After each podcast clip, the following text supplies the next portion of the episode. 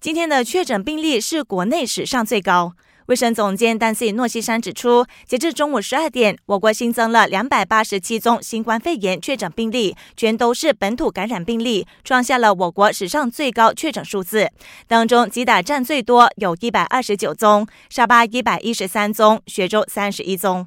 目前，我国的可传染活跃病例上升到一千五百四十宗。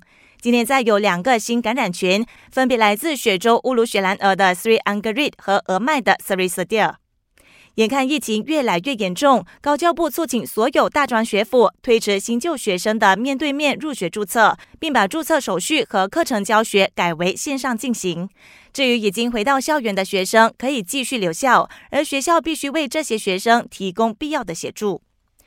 为了避免国内重新落实行动管制令，大马医药协会接受马来西亚前锋报访问时，建议政府重新限制商店的营业时间到午夜十二点，不然商家又要面临另一波重大损失。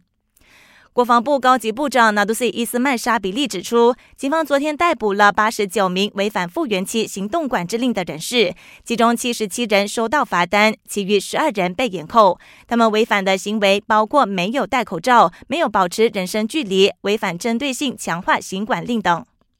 最后来关心国内油价。从明天起，让九五汽油将上涨三仙，每公升的零售顶价为一令吉七十一仙。让九七也上调了三仙，为二令吉零一仙。柴油则跌一仙，最新燃油价格报一令吉七十仙。感谢收听，我是庭燕。